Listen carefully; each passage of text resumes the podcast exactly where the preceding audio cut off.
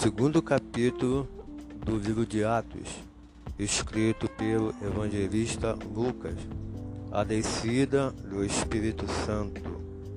E cumprindo-se o dia de Pentecoste, estavam todos reunidos no mesmo lugar. E de repente veio do céu um som, como de um vento veemente e impetuoso e encheu toda a casa que estavam assentados. E foram vistas por eles línguas repartidas, como que de fogo, as quais pousaram sobre cada um deles.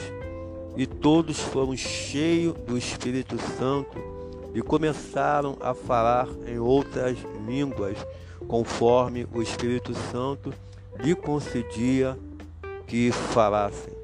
E em Jerusalém estavam habitando judeus, varões religiosos de todas as nações que estão debaixo do céu.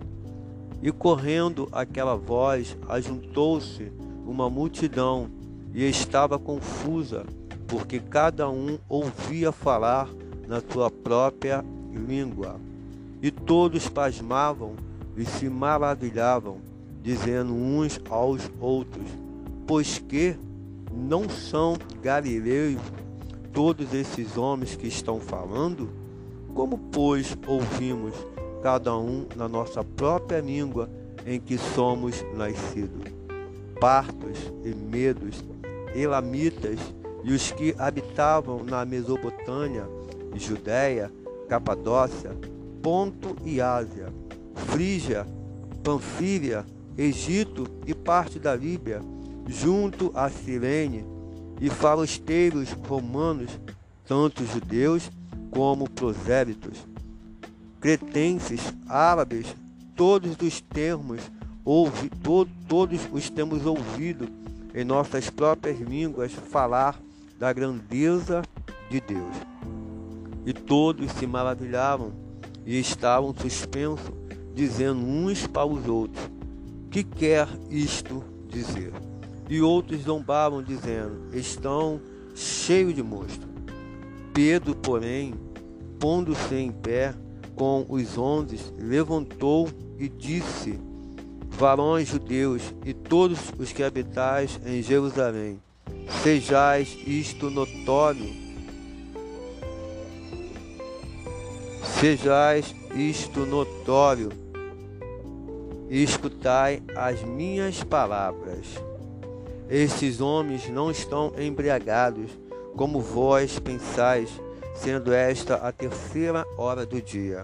Mas isto é o que foi dito pelo profeta Joel, que nos últimos dias acontecerá, diz Deus, que do meu espírito derramarei sobre toda a carne, e os vossos filhos e as vossas filhas profetizarão, e os vossos jovens terão visão, e os vossos velhos sonharão sonhos, e também do meu espírito derramarei sobre os meus servos e minhas servas. Naquele dia, e profetizarão, e farei aparecer prodígios em cima no céu, e sinais embaixo na terra, sangue, fogo e vapor de fumaça.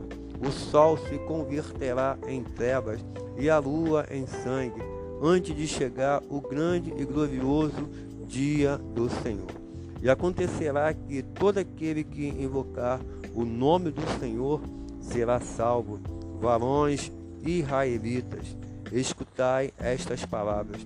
A Jesus Nazareno, varão aprovado por Deus entre vós com maravilhas, prodígios e sinais que Deus por ele fez no meio de vós como vós mesmo bem sabeis, e este que vos foi entregue pelo determinado conselho a presciência de Deus, tornando-vos e crucificastes e matastes pela mão de injustos, ao qual Deus ressuscitou, soltas as ânsias da morte, pois não era possível fosse retido por ela.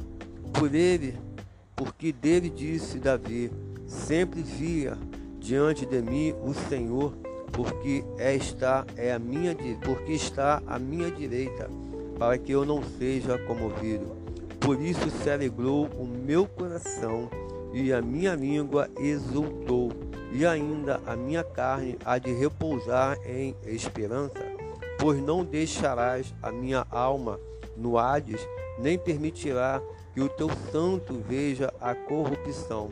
Fizeste-te conhecidos os caminhos da vida, com a tua face me encheras de júbilo. Varões, irmãos, seja-me ilícito dizer-vos livremente acerca do patriarca Davi, que ele morreu e foi sepultado, e entre nós está até hoje a sua sepultura, sendo, pois, ele profeta, e sabendo Deus que havia prometido com juramento que do fruto dos seus lombos, segundo a carne, segundo a carne, levantaria o Cristo para o assentar sobre o seu trono. Nesta previsão, disse da ressurreição de Cristo que a sua alma não foi deixada no Hades, nem a sua carne viu a corrupção.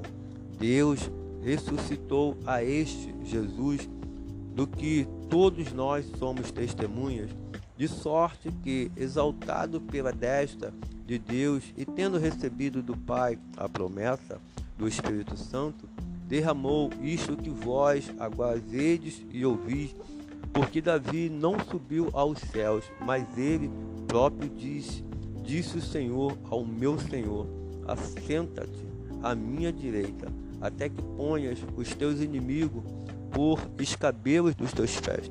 Saiba que, com certeza, toda a casa de Israel, que a esse Jesus, a quem vós crucificaste, Deus o fez Senhor e Cristo.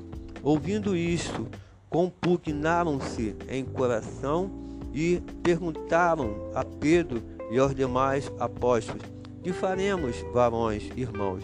E disse-lhes Pedro: Arrependei-vos e cada um de vós seja batizado em nome de Jesus Cristo para perdão dos pecados e recebereis o dom do Espírito Santo, porque a promessa vos diz respeito a vós e vossos filhos e todos os que estão longe, e tantos quantos Deus nosso Senhor chamar, e com muitas outras palavras, isto testificava e os exortava, dizendo: Salvai-vos desta geração perversa, de sorte que foram batizados os que de bom grado receberam a sua palavra.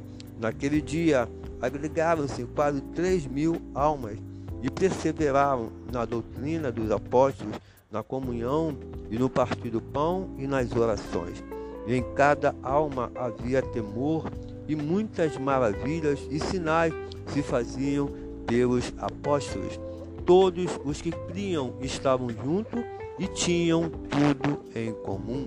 Vendiam suas propriedades e fazendas e repartiam com todos segundo cada um tinha necessidade, e, preservando unânimes todos os dias no templo e partindo pão em casa, comiam junto com alegria e singeleza de coração, louvando a Deus e caindo na graça de todo o povo. E todos os dias acrescentava o Senhor à igreja aqueles que se haviam de salvar.